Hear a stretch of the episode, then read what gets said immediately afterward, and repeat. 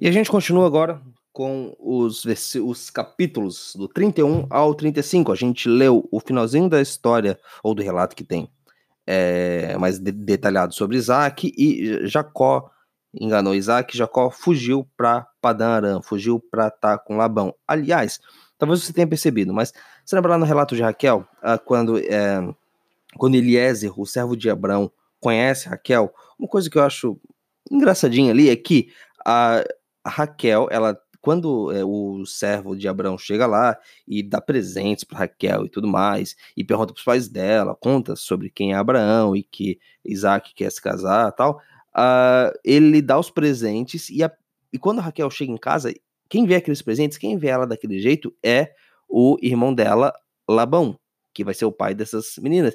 E quando Labão vê ela com aqueles presentes, ele chega para Eliezer e fala: Nossa, cara, puxa, vem cá, ah, puxa, que bom que você tá aqui.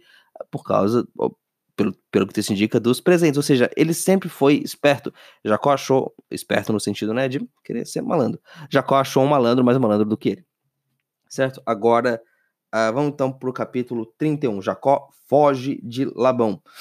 Uh, então, é, esse é aquele capítulo em que Jacó ele vê que ele não vai conseguir sair sozinho, ele não vai conseguir é, sair por si. É, Labão não vai liberar ele, Labão tá enganando ele, Labão quer ficar com ele ali porque ele de algum modo tá trazendo bênção para casa de Labão, e é curioso, porque tem a ver com, essa ideia de abençoar todas as nações da terra, ele tá abençoando a família dele, mas tá abençoando desse jeito um pouco torto, né? Porque é, Labão está se aproveitando dele.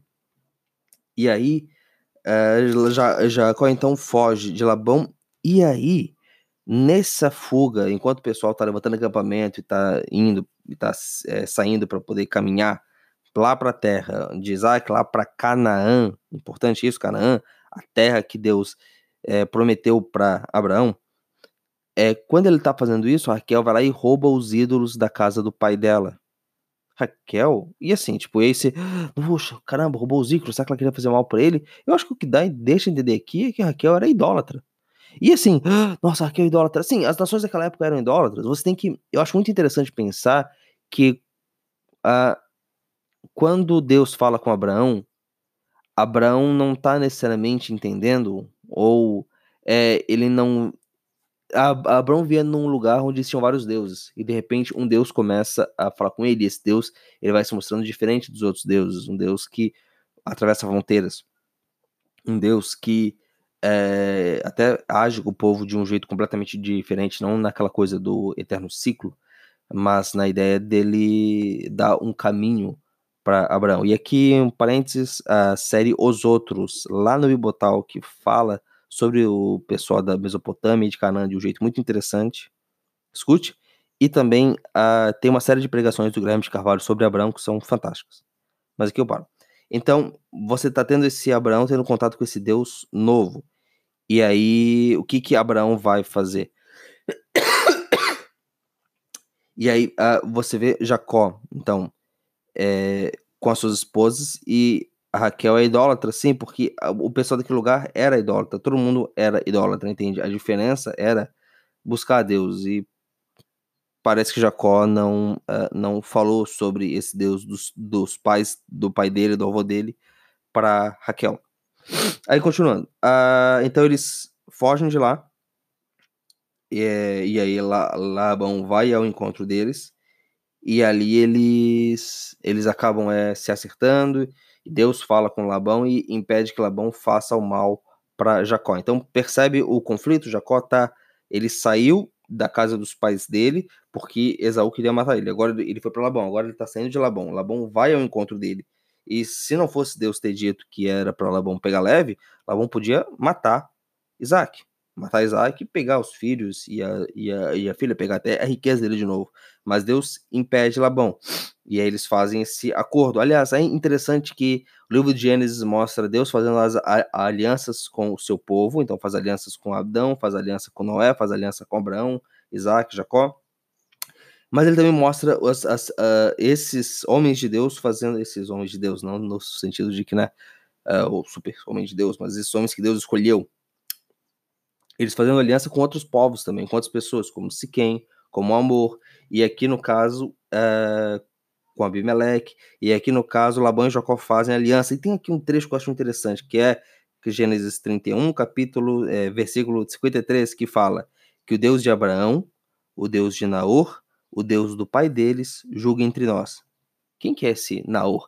Naor é o irmão de Abraão. Abraão tinha um irmão, Naor, e os dois eram filhos de Terá. Eu achei, assim, não tenho nada muito grande para tirar daqui, mas eu não tinha percebido que a Bíblia trazia esse trecho. E caramba, tipo, é, é, é diferente da nossa da nossa construção de Deus de Abraão, Isaac e Jacó, né? E dá essa ideia quando você vê que o pai de Abraão saiu já de Ur e foi para aquela cidade no meio do caminho, é, você já tem essa coisa de que talvez Deus, é, Deus já estivesse falando com a família de Abraão, com o pai dele e tudo mais. Vamos para o capítulo 32, que é o capítulo quando Jacó, então ele está indo para se preparar para estar tá com Esaú, e quando ele vê, é, ele manda um servo para ver qual se Esaú estava vindo, tal, para dizer para Esaú que ele estava vindo, e Esaú vem ao encontro de Jacó então com um exército. E aqui é importante também, é, sabe aquilo que eu falei antes da ideia que a gente cria de é, Raquel e de Raquel ser a princesinha e Lia ser a usurpadora? Se você olhar, é, já Esaú estava vivendo em Seir. É, os descendentes de, de, Esaú se misturaram ao, ao, povo lá de Seir e deram origem a, ao, a, a, a Edom, a nação de Edom, que é uma nação que aparece bastante no Antigo Testamento. A impressão que me dá é que você tem Jacó voltando para casa como um fazendeiro, um fazendeiro que conseguiu sucesso lá na, em Padan mas você tem também o e você vai ele encontrar Esaú que tá numa cidade em que ele se misturou com os líderes de lá e ele tá meio um rei, manja? Então você tem um fazendeiro encontrando um rei. E um rei que volta lá pro coisinha. É, Jacó, ele enganou a esse rei quando ele estava lá na casa dos pais dele. E ele fica com medo. Entende? Eu acho isso bem interessante porque, caramba, até parece que a bênção de Isaac não foi tão importante assim.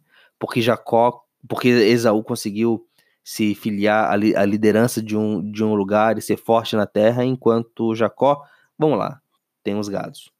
Bastante gado? É, mas é só isso.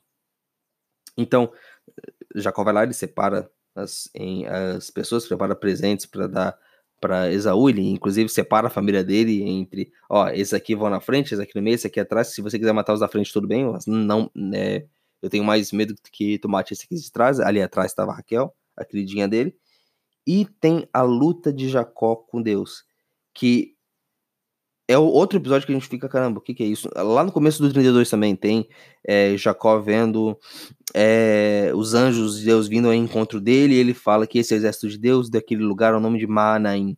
É, sabe, tipo, é, são alguns episódios assim de, de Gênesis que acho que, tipo, eu, eu ainda não entendo completamente aquilo que eles querem significar.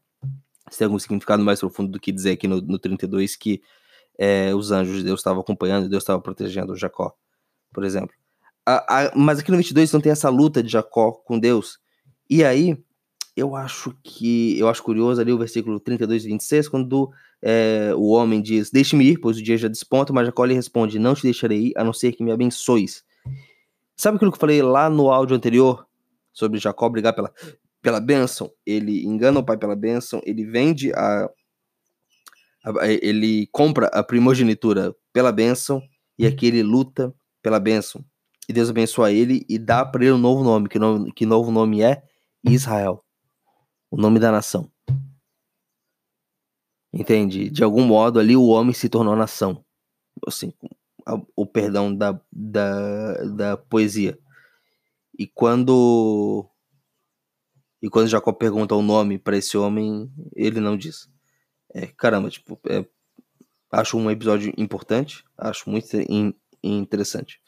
Seguimos, a, então a gente tem o encontro de Esaú e Jacó, e aqui dá, dá tudo certo, Esaú aceita os presentes de Jacó, e Esaú chama Jacó para ir lá para sair com ele, para ser servo dele, de certo modo, e o que que é, Jacó então decide? Não, eu vou sozinho, e ele vai para Canaã, para a terra da promessa, para a terra dos pais dele. Lá ele faz a.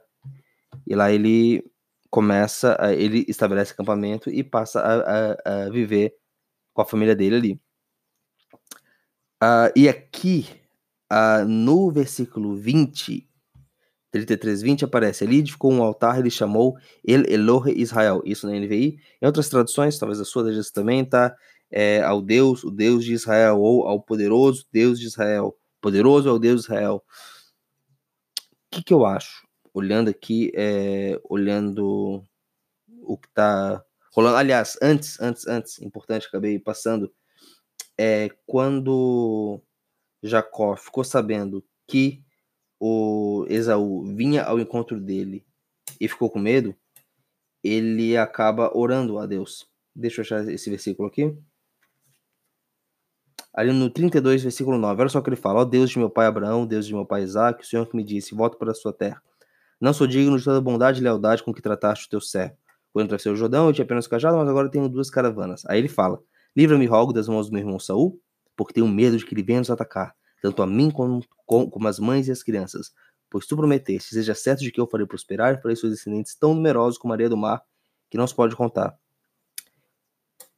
Compara isso com a oração que ele fez lá quando ele estava indo em Betel, indo para Padã Se tu estiver comigo, eu vou, tu vai ser meu Deus e eu vou te dar o dízimo.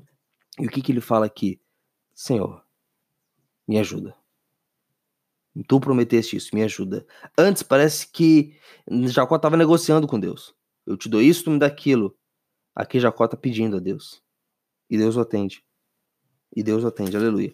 E aqui no versículo, no capítulo 33, no último versículo, ele fala que chegou lá ele, inclusive, comprou, ele fez um negócio com Amor e Siquém, os mesmos que fizeram negócio com Abraão, para o mesmo povo que fez um negócio com Abraão, para comprar o, a sepultura de Sara. E ali edificou um altar, ele chamou Elor Israel, ou no, é, em, em outras versões, o Deus Israel, o poderoso Deus Israel. Se eu não me engano, essa aqui é a primeira, é a primeira vez onde Jacó para de dizer ah, esse é o Deus de Abraão e de Isaac, fala, esse é o meu Deus. E não só o meu Deus no sentido de meu, mas a gente também pode pegar isso e puxar no sentido de o Deus de Israel, da nação de Israel. Aliás, é interessante que assim, o autor de Gênesis, a partir do momento que Abraão vira Abraão, fechou. Agora só fala Abraão. O autor de Gênesis, só que no caso de Jacó, ele se refere a ele, continua se referindo a ele várias vezes como Jacó.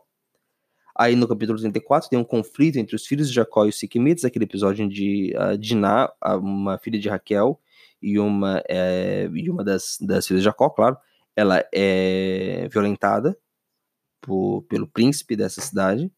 Então os filhos de Jacó fazem uma artimanha para poder se vingar e matam os homens. E no capítulo 35, Jacó retorna a Betel. Jacó retorna a Betel. Be Betel é aquele lugar lá onde ele deitou e sonhou com a escada dos anjos é, descendo subindo. E ali ele fez aquela oração, ele fez um altar tal. Então ele retorna para Betel. E aqui no 11 também, no 35, 11, Deus dá a bênção dele para Jacó. Eu sou o seu poderoso, seja é, prolífero e multiplique-se. A terra que dei a Abraão e Isaac, darei a você, seus futuros descendentes, e darei essa terra. Curioso que ele fala: de você procederá uma nação, uma comunidade de nações e reis estarão entre seus descendentes. O que pelo que eu estou vendo, não fala é sobre abençoar toda a terra, nessa bênção aqui específica. Bom, é isso. Fechamos aqui o versículo, o capítulo 35 e retornamos, se possível, com o 36 ao 40. E olha só, logo logo estamos acabando Gênesis, entrando em Êxodo. Eu não sei como é que vai ser quando a gente chegar naquela parte do tabernáculo, na parte das leis de Levítico. Vamos lá, vamos lá, a gente vai descobrindo no futuro. Abraço.